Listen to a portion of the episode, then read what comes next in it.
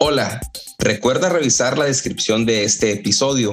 Encontrarás ahí ligas importantísimas que te llevarán a masterclass y cursos gratis de la Sociedad Whisky Academy, el perfil del invitado y la tienda de whisky en español, además de nuestro perfil de Instagram. Si te gusta este episodio o cualquier otro, compártelo al terminar de escucharlo por cualquier medio. Envíalo por WhatsApp a un amigo, Facebook, por donde quieras. Si nos escuchas en Apple Podcast o tu plataforma te permite calificar este podcast o episodio, te pedimos nos des cinco estrellas y nos dejes algún comentario. Recuerda que si compartes, comentas y calificas, nos ayudas a que este podcast sea descubierto por más personas apasionadas al whisky como tú y yo. Que el vaso que vos tenés con el logo del podcast, ¿no es así igual que ese? No, no, este es una copa como Glencairn, así, pero es como para Bourbon. De hecho, dice que es para canadiense, whisky canadiense, porque la bola, la esfera de hielo no cabe, necesitas como diluirla. Pero el, vasito que tengo en con la, calaverita con el logo del podcast, esa la compré aquí en las tiendas que se llaman las tiendas del dólar. Y son vasos comunes que tienen la Catrina, se llama. Es un, de hecho, tengo un tatuaje de, de, de, esa calavera que es una es un personaje de la Revolución Mexicana era como la caricatura, como caricaturizan a los políticos. Ya ves que en, los periódicos traen una caricatura como sátiras políticas. En la Revolución Mexicana utilizaron la calavera con flores en la eh, y con un sombrero que se llama la Catrina. Y oh. e, esa tengo hasta un tatuaje porque tiene un significado especial para mí, pero nunca pensé que esa Catrina la tengo tatuada hace, no sé, creo que 16 años y ahorita fuera mi logo del podcast por las pues no, no el logo del podcast, porque el logo del podcast salió de ese vaso que aquí está. Claro, claro, yo lo, tomé, yo lo, tomé, como que era el logo del podcast porque es el vaso que está ahí. No, de hecho, eh, ah, la tomé como el sello personal de la foto para las botellas, para las catas, pero pues así se dio, ¿no? La tomé una foto y así saqué el logo. ¿Qué onda, George? ¿Arrancas? ¿Arranco? Pues, Échale, mi querido. Ah, somos, somos bourboneros, un par de idiotas con mucha sed de tomar bourbon. Para las personas que no me conocen, me llamo Daniel Navarro, me pueden decir Dani. Estábamos en nuestros primeros pasos, cuando empezábamos a comprar nuestras primeras botellas, que no conocíamos mucho incluso las diferencias soy Roberto Ledesma de Argentina, soy parte de Crónicas y tengo para ustedes la pregunta a los invitados. ¿Qué personaje andaba siempre encerrado con dos pistolas? Mi nombre es Álvaro Pino, eh, yo vivo acá en Santiago de Chile. Cuando el whisky escocés el próximo año, eh, digamos, destilerías con licencia, el próximo año cumple 200 años, 1823. Mi nombre es Manuel Otero, soy de Puerto Rico, la isla del encanto. Y por aquí, eh, José Otero, de aquí de Puerto Rico también. Pues entonces se llevaba su, su botellita y ahí entonces se lo brindaba a la gente y ellos ahí les gustó tanto y tanto que después lo comercializaron. Hola, soy Miguel Cobos de México, parte de Crónicas, y en cada episodio tengo un dato curioso para todos ustedes. ¿Sabías que la primera destilería en Isla en usar barriles ex bourbon fue un placer, Jorge. Gracias a ti, Naú, por, por invitarme. ¿Cómo de algo que se produce básicamente de tres componentes, que es cebada, agua y levadura, surja una gama tan amplia? Mi nombre es Ariel, yo soy eh, acá de, Argentina, provincia de Buenos Aires. El líquido en el barril para alterar su sabor. Esa práctica solo se hizo masiva en la elaboración de whisky a principios del siglo XIX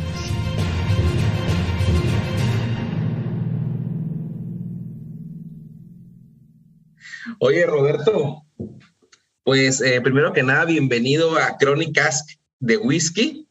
Gracias por aceptar la invitación. Por favor. Y para pues, explicar de qué se tratará, para explicarte, eh, Crónicas, que es un nuevo podcast donde en cada episodio se contará, realizará por parte de un invitado, así es, el protagonista es el invitado y él o tú en tu caso traerá a la mesa una anécdota, historia, narración, en resumen, un tema único y de libre elección. Para los que no me conocen y nos están escuchando a los whisky escuchas, mi nombre es Naum y pues me da muchísimo tenerte como protagonista en este episodio. Roberto Ledesma, mejor conocido como el varón del gin. gracias, Naum. Muchísimas gracias por la invitación. Para mí, ya sabes, es un honor enorme estar acá. Eh, sabes que soy fan desde, desde Wiki en Español, de los primeros capítulos. Eh, y ahora eres, parte de, ahora eres parte del universo de Whisky en Español. Tengo ese honor, claro. Sí, sí, sí. Tengo Oye, pero ¿por qué no te presentas eh, primero y luego nos platicas, pues, qué temas nos vas a traer aquí a Crónicas? Bueno, yo soy Roberto Ledesma de Buenos Aires, Argentina. Eh, gracias a, la magia de Internet y a la magia de Spotify, los conocí a ustedes buscando información sobre whisky. Eh, cuando empecé a tomar whisky, empecé a interesarme por, por los sabores del whisky, no por tomar whisky por tomar. Eh, empecé a interesar, empecé a buscar información y después, yo escuchaba podcast que me había recomendado mi hija y se me ocurrió buscar eh, de whisky y los encontré a ustedes.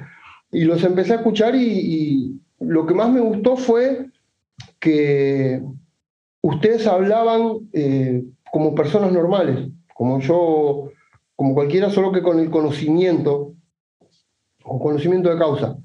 A mí también me da mucho gusto el que formes parte ya de Crónicas eh, Roberto fue el que salió en el episodio número 21, si no mal no recuerdo, que fue el aniversario de Whisky en Español, y él fue uno de los eh, seguidores del podcast que, que, como lo menciona, en su inicio estuvieron muy al pendiente y siempre estuvieron en contacto por, por Instagram, eh, nos tuvieron en historias, nos mandaban mensajes, y hoy forma parte Roberto de Crónicas, que este podcast es la persona que hace las preguntas a los invitados, ustedes escucharon los dos episodios anteriores, que fue a, Daniel de Ruta del Whisky y a Álvaro de Whisky Chile.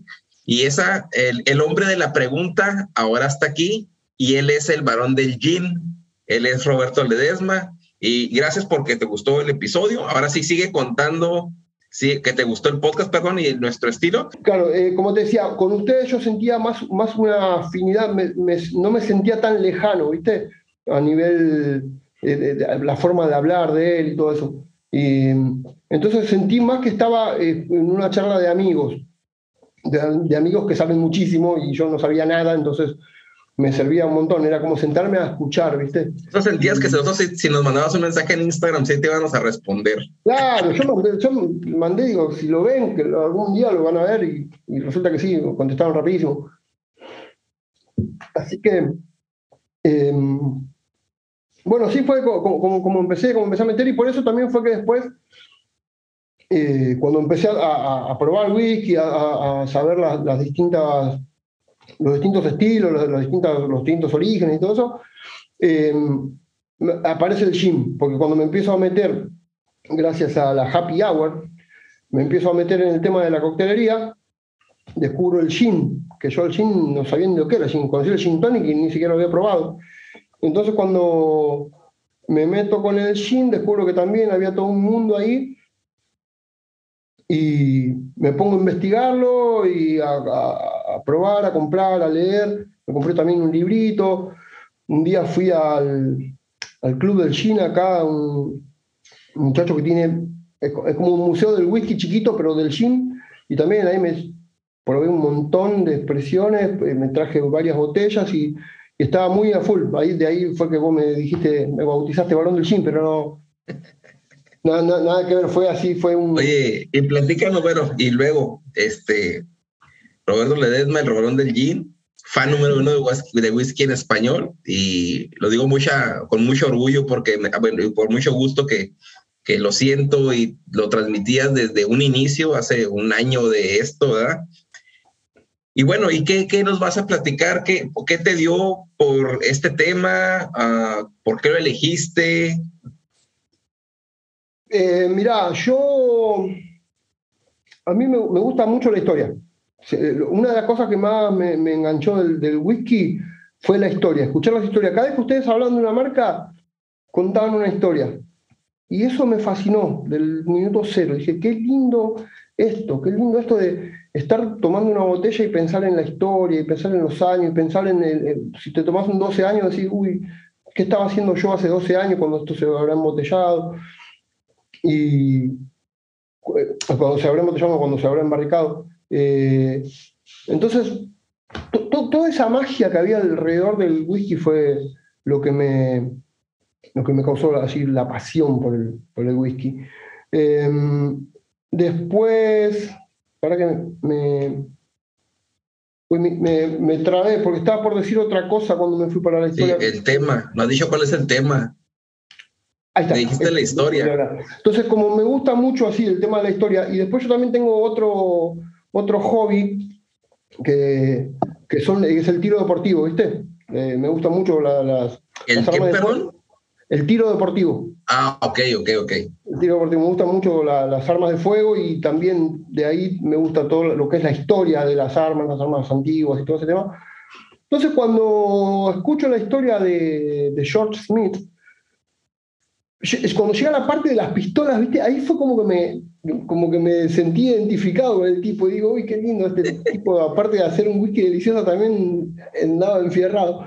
Pero eh, no, lo de él era para salvar su vida, lo mío es, como hobby solamente. El fin de semana en el club, todo con las normas de seguridad.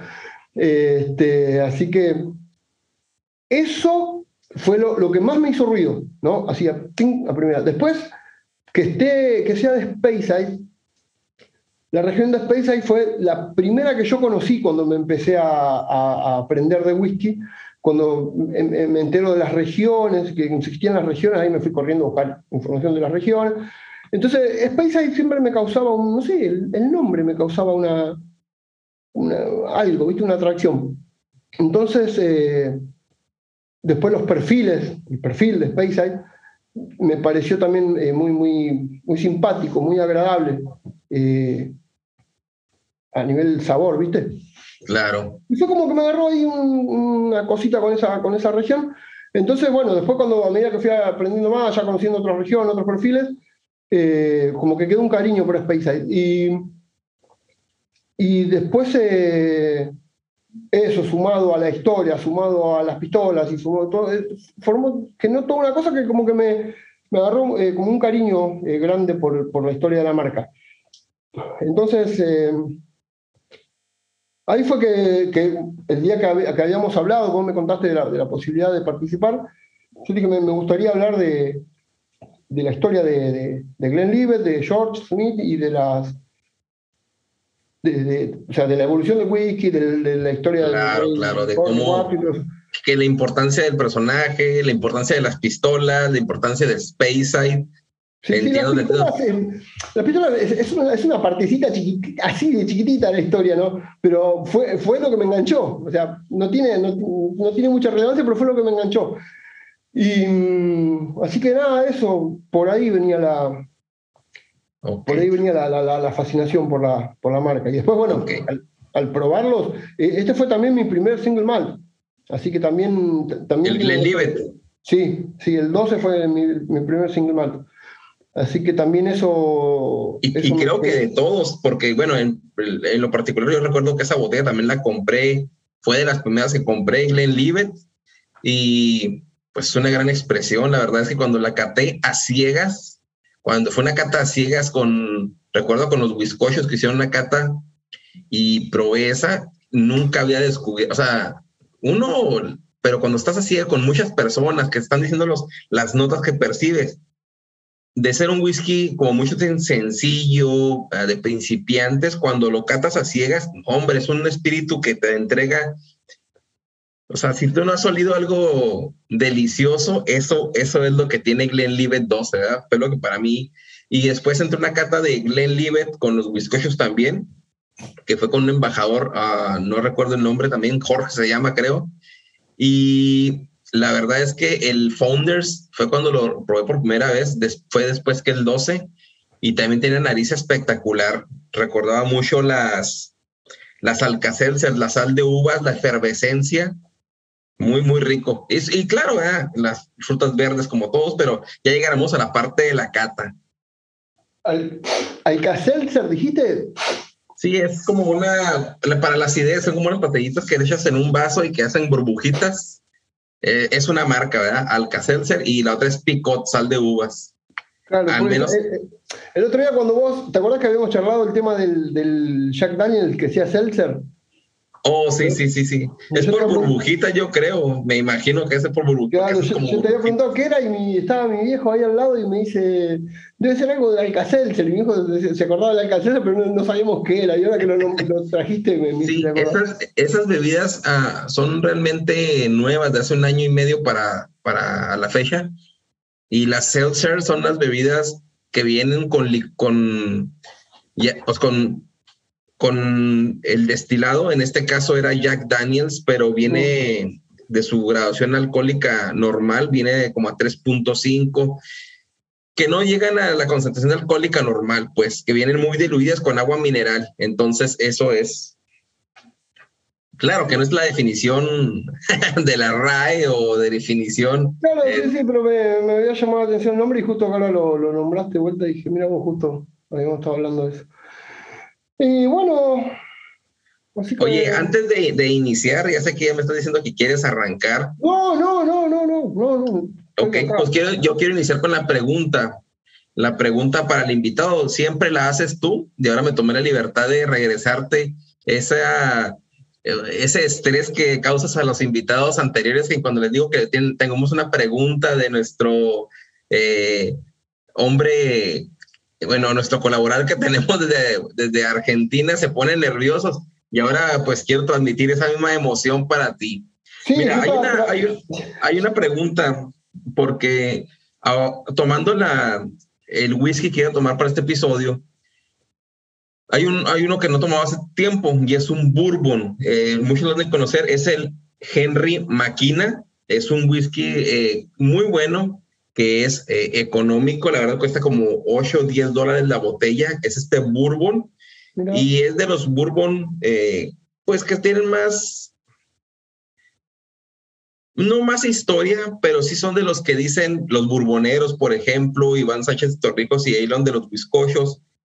Decían siempre, no, Henry Maquina, de hecho Orlando me lo recomendó y lo compramos eh, en ese momento, Daniel de la Ruta del Whisky y yo, para hacer una cata cuando no había, cuando nos comunicábamos por Messenger, que- porque no había comunidades de whisky para hablar como ahorita o no había, estábamos en plena pandemia, ¿no? Entonces fue una de las causas de que nos conocíamos el Daniel y yo y Orlando. Pero este bourbon tiene algo peculiar que dice sour mash y únicamente los whiskies eh, o los whiskies, que este es un, un whisky, es un bourbon, es un Kentucky Straight Bourbon, es- dice whisky con la E, dice sour mash. Y la pregunta es, ¿tú sabes qué quiere decir sour, sour mash, mi queridísimo Roberto? Y ¿sabes lo más importante, ¿quién fue el que le aplicó ese término? ¿Sabes qué? Me acabas de arruinar una pregunta que tenía, pero- que tenía pensada. Esa pregunta la tenía pensada, pero como todavía no la, no la había buscado ah, en profundidad, no tengo la respuesta exacta. Porque también... eh, Pues déjame decirte que eres el primero que no acierta, porque los dos otros, los otros, dos otros invitados acertaron la pregunta, ¿eh? No puede bueno, ser que el hombre de la pregunta no acierta a su propio segmento. fui bueno, fui bueno con las preguntas. Para empezar, empecé tranquilito. Ya después, después van a ir eh, poniéndose más difíciles.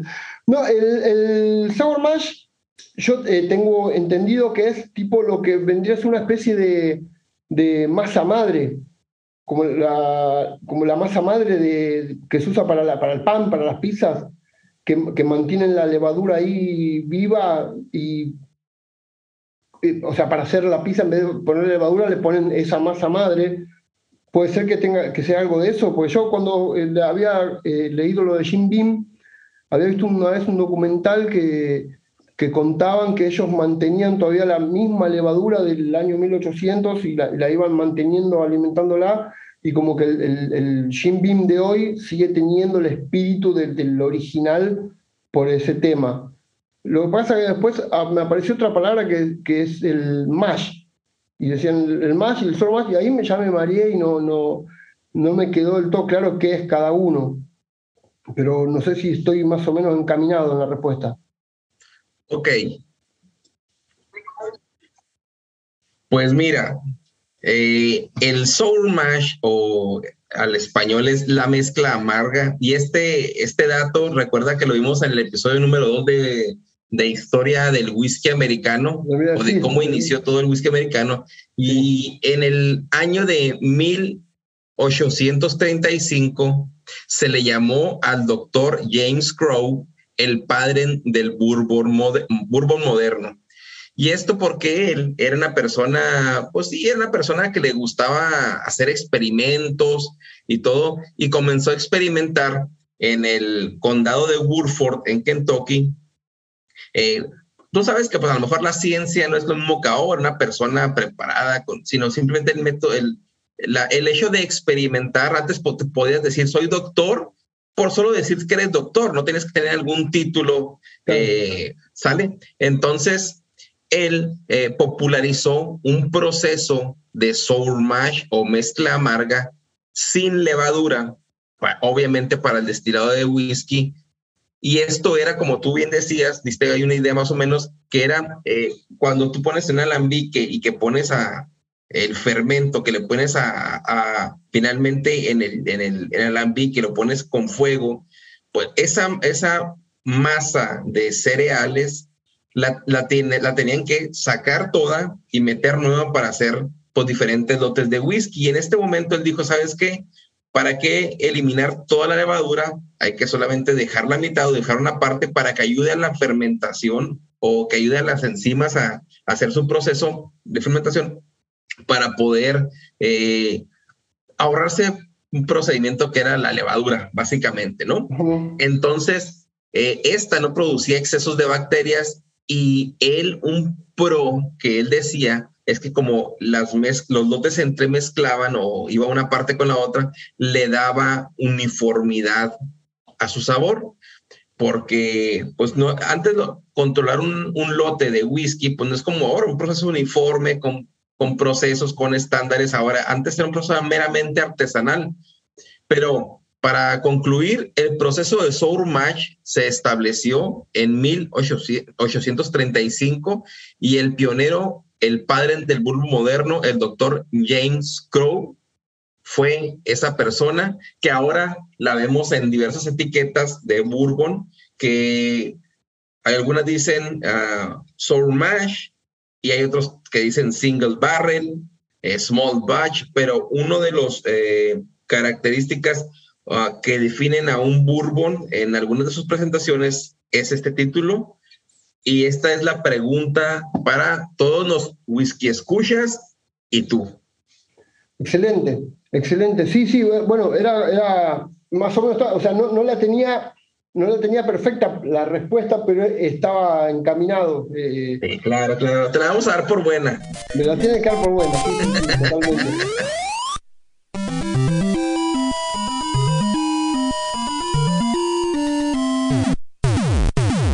De hecho, me acuerdo, me acuerdo de ese capítulo que, que cuando. Ahí, ahí, fue una de las veces que, tuve que parar, parar y volver a escuchar, porque ya me estaba haciendo un, un, un kilómetro en la cabeza eh, con el tema del, del, mash, del sour mash, del mashville y del nashville y de la. ¿Entendés? Entonces, ahí ya dije, para, para, para, ya no estoy entendiendo nada y tuve que volver para atrás y volver a escuchar todo de vuelta y incluso me acuerdo que cuando dijeron James Crow, alguien dijo Jaime Cuervo, no me acuerdo si... Sí, yo, yo te, los, los, los, sí, pero se supone que los apellidos no se deben de, de traducir. y yo sí, sí, no, pero esa sí, equivocación. No, yo siempre tengo... Ah, pero yo pensé que lo había dicho en chiste. Sí, no, yo sí lo dije ahí, este, queriendo hacer todo el español, porque en ese momento es uno de los episodios que estoy más orgulloso porque conseguí muchos datos y hice una línea de tiempo muy buena. Y de datos, pues, estoy muy orgulloso de ese episodio número dos, porque el whisky americano pienso que, que lo hice muy bien. Pero en ese momento, como era whisky al español, en español, y era el segundo episodio, y yo quería hacer como que todo el español, entonces eh, me atreví a traducirlo, pero No, bueno, Pero es imposible, no podés meter todo en español, son muchísimas palabras que aparte pierden la magia, pierden el impacto. Claro, de- claro. No, no, no. Claro, yo, yo, te- yo tengo la costumbre siempre de hacer chistes así como Johnny Cash, yo, yo a Johnny Cash le digo Juancito Efectivo, y hay veces que a alguien le digo que escuchaba Juancito Efectivo y se, se matan de risa, dice, ¿qué hijo? de-?" Y, y yo pensé que lo habías hecho así, a modo de chiste. Pero sí, sí, me, acordaba que, que venía por ahí, pero no, no lo tenía exactas a la respuesta, así que perfecto.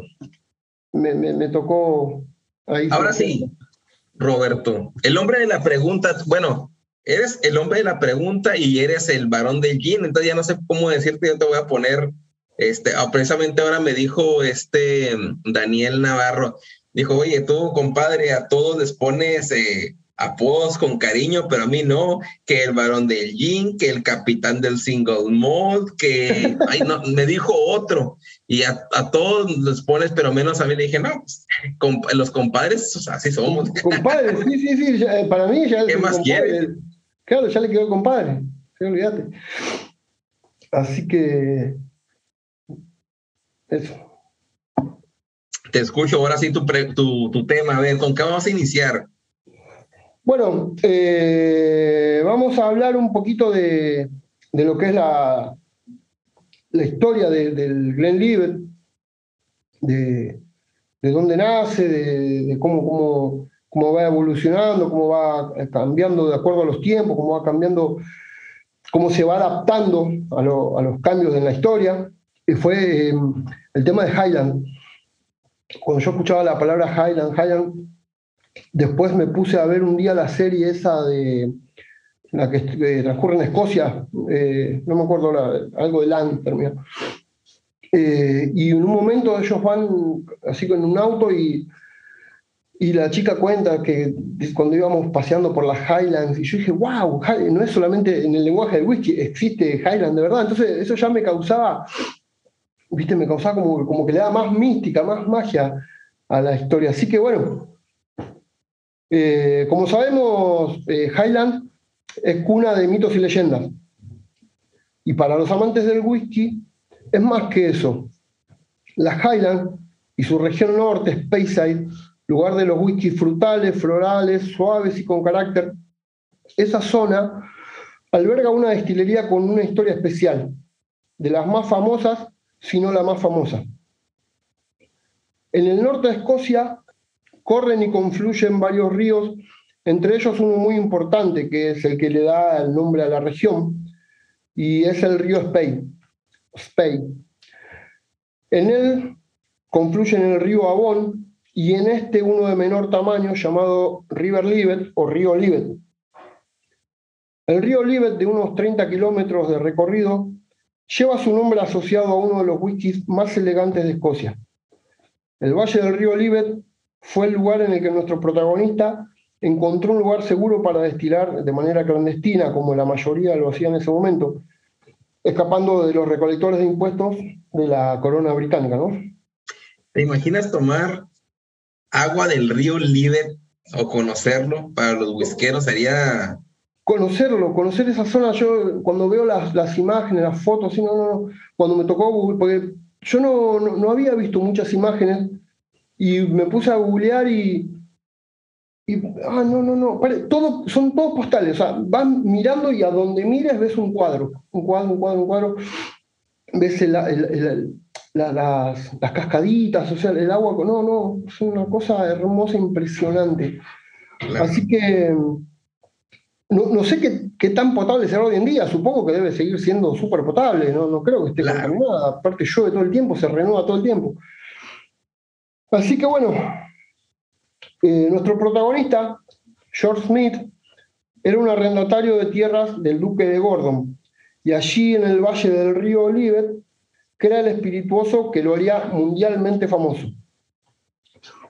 Cabe destacar que el whisky hoy es exitoso, pero no nació siendo exitoso. El siglo XIX fue muy difícil en esa época en que los destiladores, escapando de los impuestos, se encontraron en las colinas verdes y onduladas de Speyside, justo como hablábamos recién del- de lo- los valles hermosos y, ondulados de Speyside, el lugar ideal para el contrabando de whisky o para el escondite de los contrabandistas, que en esa época el contrabando más que un delito era tomado como un deber patriótico, ¿no? Eh, o sea, era como un acto de rebeldía el evitar pagar impuestos a la corona. Claro. Y aparte que eso es lo que, lo que tomaban, ¿no? O sea, sí, pues, si bien eh, lo elaboraban ellos mismos, pues era una bebida de la gente, o sea, y aparte de la rebeldía, yo creo que también, pues, se tomaba de una forma pintoresca, la rebeldía lo tomaban ahora como para darle una, pues una identidad a ese tema de, de, los impuestos, para ese tema de los Highlands en esos momentos, en ese, en ese momento, sí era, eh, no era la rebeldía en sí, pero se toma ese momento como cuando tú tomaste eso, te estabas revelando, vaya, darle ese misticismo, ese, esa connotación en ese momento. Totalmente, totalmente. Pero todo esto eh, cambia. Cambia cuando en agosto de 1822 el rey Jorge IV va a visitar las tierras altas y escucha hablar del whisky de George Smith. Para ese momento los principales consumidores de whisky eran la aristocracia, los lores, y de ahí es que llega la información de Glenlivet a oídos del rey. Elizabeth Grant describió así el sabor cuando envió una botella al rey Jorge IV en 1822.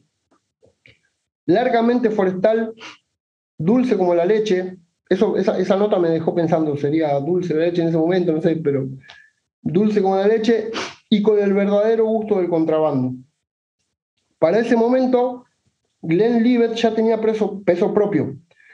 De ahí que, varios varias destilerías algunas muy conocidas hoy en día usaban ese nombre en sus etiquetas, colgándose de la fama del whisky de George y de la región del Valle de Libet. El rey, sabiendo que era ilegal, igualmente pide probar la gota del infame whisky Glenlivet. Lo probó y se enamoró, como yo. Y gracias a eso decide crear la ley de los impuestos especiales. Es por esto que se dice que el Glenlivet es el whisky que lo empezó todo. Esta ley lo que hacía era alentar a los destiladores a hacerlo de manera legal y así, de todas maneras, lograría recaudar más impuestos.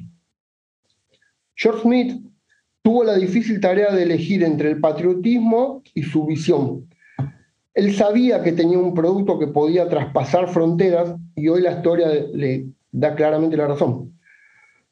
Glenlivet se convierte en la primera destilería legal, lo cual le trae problemas a George, ya que al pasarse a la legalidad tenía la obligación de mantener y alimentar a un recaudador de impuestos que se encontraba en la puerta de la destilería, lo que representaba también una amenaza para el resto de los destiladores.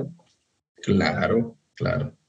Imagínate que vos estás haciendo algo ilegal y, es como que se te llene la cuadra de policía porque a un boludo se le ocurrió ponerse ilegal. Por culpa de uno le llegaron las policías. Oye, eh, ahorita tocaste un punto de, que otras destilerías tenían el nombre de Glen Livet. Yo recuerdo mucho el ejemplo de un Macallan Glen Livet. ¿Tú sabes por qué era, por qué era esto, estos conjugados todos los nombres? Ahora viene, ya viene esa parte. Ah, tú la traes, ok, pero te los vas a responder más adelante. Pero sí, me causó, eh, me causó ahorita ruido, pero como seguiste, pensé que ibas a decir eso, la respuesta, pero ahora sí, dale, dale, dale, dale. Era para preparar al oyente. Eso. para que no le caiga de sorpresa con la información. Entonces, como pasa esto, eh, George eh, Smith recibe muchas amenazas de muerte. Incluso lo amenazan con quemarlo a él y a su destilería. Y es ahí que viene mi parte favorita, ya que algunas versiones dicen que compra y otras que le regalan. Incluso eh, llegué a leer que decían que se le había regalado otro nombre famoso, no sé si era Averlor, no sé qué, el señor de Averlor, algo así llegué a escuchar una vez. Yo sé que las pistolas se la regaló el, un terrateniente de, de Averlur. De Averlur. Eh, sí, él fue el que le regaló las, las, las pistolas a él. Y esto fue en, pues en 1824 cuando tuvo la, su primera licencia. Claro. Ah, él, él se la regala pues para que se para que se proteja, ¿no? Y, y la pues, adelantándome a lo que traes, pues hasta ahorita están esas pistolas en la en, en eh, ahí en Glenlivet, ¿no? En la se me fue el nombre que es el centro de visitantes. El, Visitor Center, exactamente, sí. Eso, que, de, que le regalan la- las dos pistolas que se encuentran, como dijimos, exhibidas ahí en el Visitor Center de la destilería. Están en su cajita de madera, hermosas. Son dos joyas de la época, son dos, eh, en realidad son pistolones, acá se le dice, ahora le dicen pistolas, pero en realidad son pistolones, eran los pistolones viejos. Sí, pues eran esos de antes de que, que eran como de pólvora, que se le jalaban dos gatillos a los lados o uno, no sé, pero pues pistolas antiguas que ahora eran pues la mitad de madera y el solo el cañón de metal porque no había pues la manera de hacer unas pistolas, pero son de las clásicas que se ven en, las de piratas y todo eso, que se ven Exacto. así grandotas de un solo tiro, ¿no? Exactamente, claro, son pistolas de pólvora negra, armas de pólvora negra, también se usaban los rifles. Incluso de ahí viene el nombre, no sé, no sé allá, pero acá en Argentina hay un término que se dice baquetear o baqueteada. Si tenés un- una, una moto que está media destruida, te dicen, uh, está rebaqueteada, o, un- o un auto está nuevo, está rebaqueteado. Eh, en esa época lo que la baqueta era el, el- la- o sea, el palito don- con el que se apelmazaba la pólvora. O sea, vos tirás con el cuerno, tirás la pólvora en el cañón, la apelmazabas con la baqueta, después le tirabas la, la, la- la bala, la apelmazabas abajo. Entonces los cañones, a, a medida que los ibas baqueteando, se iban raspando, se iban gastando. Entonces cuando una pistola que estaba muy baqueteada era una pistola que ya estaba vieja. Ah, ya entiendo la relación de lo Claro. baqueteado. de- Sí, De ahí acá yo, la baqueta, yo la conozco como el, el cuero tratado ya de, ya sea de alguna, de vacuno, ¿verdad? Que es de las vacas o, pero la baqueta es cuando me decían, este, traes, trae, por ejemplo, en las resolteras, que son esas eh, horquetas de árbol con unos hules y atrás ese, ese cuero es de baqueta, el cuerito ese, eh, así relacionaba yo la baqueta con ese tipo de, El que es hueco, redondito y hueco. sí, Ah, mirá vos, acá le decían goma de suero a eso. Y acá, no, a la acá es la baqueta, la parte donde ponías la roca o la canica, Ah, ese pedazo de cuero, esa es la baqueta. Ah, yo pensé que la goma. Ah, está, está. No, la goma no, no, no, era la parte de donde sostenía la roca. Para mí No, eso era baqueta, pero nunca había escuchado con un, haciendo la comparación a desgastado el baqueteado, pues. Claro, sí, sí, sí, sí. El baqueteado viene de, ahí de, baque- de baquetear. Así que bueno, eran pistolas de pólvora negra, la vieja pólvora negra, que no es la pólvora que se usa hoy en día, que hoy se usa pólvora sin humo. Esta, esta, estas armas se accionaban, como dijiste vos recién, con, con el gatillito ese raro al costado, que se, se llama en realidad llave de chispa, que, o sea, cuando vos le, tenías una piedra, cuando vos gatillás, eso pegaba la piedra, generaba la chispa, la chispa prendía la pólvora y recién ahí salía el tiro. O sea que, por eso yo decía que... eh, No, no es de impacto como los de ahora, sino generaba Claro. una chispa. Claro, la chispa prende la pólvora, la pólvora explota y sale la, la- el plomo para adelante. Por eso, Como un, yo- como un sistema de los encendedores para pegar, prender cigarrillos, ¿no? De ahora. Así, claro, sí, sí, sí, más- eh, eh, pero no, no, no con rueditas, sino con la chispa la generaba en, en el golpe, en la caída. Ok. Entonces, decía que no hay registro de que las haya usado, por suerte, ya que, como dijimos, eran armas lentas y poco precisas, justamente por los cañones baqueteados, la, la bala podía salir para cualquier lado, pero igualmente eran letales para el que esté eh, frente al cañón. Eh, así que bueno, si alguien va a la destilería, las va a ver ahí, le saco una foto y me la manda, por favor, porque me encantan. A partir del año 1824, eh, cuando George se suma a la legalidad, comienzan una serie de eventos que hacen que The Glenlivet sea conocido a nivel mundial. Por ejemplo, en 1839, Andrew Ausher and Sons de Edimburgo se suman a trabajar como jefe de ventas. La destilería pasa a producir en 10 años de 15 o 20 galones semanales a más de 200. Para 1852 ya era evidente el traspaso de las fronteras para The Glenlivet. La reputación de la destilería se extendió más allá de las verdes ondulantes colinas de Speyside, llegando hasta Londres. Cuando Charles Dickens le recomienda a su amigo que si llega a Escocia, estaba obligado a probar el raro y viejo whisky de Glenlivet. El siglo XIX viene con grandes cambios para el whisky escocés. Primero tenemos la patente de destilación continua de Aeneas Coffin, que esa también fue una de mis preguntas, en 1831, lo que permitió maximizar la producción, ayudando muchísimo a la evolución del escocés. El segundo factor que hace que el whisky se posicione como el producto de lujo alrededor de 1885 es la filoxera, que asola los viñedos europeos haciendo que la uva y todos sus derivados desaparezcan del mercado. Este también es un punto que yo lo tuve que buscar porque no sabía lo que era la filoxera. La filoxera eh, fue algo terrible que pasó, por Dios. Eh, no sé si estabas al tanto que era, era como un parásito, una especie de pulgón que en, lo que era Estados Unidos venía por, por, aire, atacaba la hoja y ellos con una fumigación la, solucionaban. Pero cuando la filoxera llega a, a Europa, ya en Europa como que muta el bicho y como que evoluciona y ya atacaba por aire y por raíz.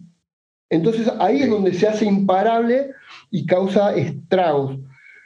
Eh, no, la, no, la, no, podían frenar hasta que se, dieron cuenta que en los terrenos arenosos el bicho por raíz no podía, o sea, por tierra no podía hacer los túneles porque se le derrumbaban. Entonces eh, mudaron los, los cultivos a, terrenos más arenosos eh, y así fueron sobreviviendo algunos, pero fue terrible lo que pasó. Vos imaginate que hoy en día pase algo así, qué sé yo, con las plantaciones de, cebada, nos tenemos que suicidar. Eran como pequeños tremors, ¿no? Esas películas. claro, como, exactamente. la película que tanto. Terrible, terrible. Todavía está en Netflix, así que mira si, si será buena. Tremors, me imagino que todos han de conocer qué es Tremors, ¿no? Es la película esa de los gusanos que, están en el desierto de Nevada, creo, y que andan ahí dos, Earl y ah, no recuerdo el nombre del, del Kevin, Kevin Spacey, creo que es el... No, Bacon. Kevin, Bacon, perdón. Sí, Spacey es el otro de K-Pax. Adelante, adelante, ya estamos yendo al, al tema de Tremors. Así que bueno, eh, la filoxera causa estragos, entonces desaparecen todos los derivados de la uva. Eh, la gente en esa época tomaba mucho brandy, coñac, todo eso. Entonces queda un vacío terrible. Eh, la necesidad de consumo de un producto de alta calidad seguía muy presente y es ahí cuando el whisky encuentra su oportunidad de oro.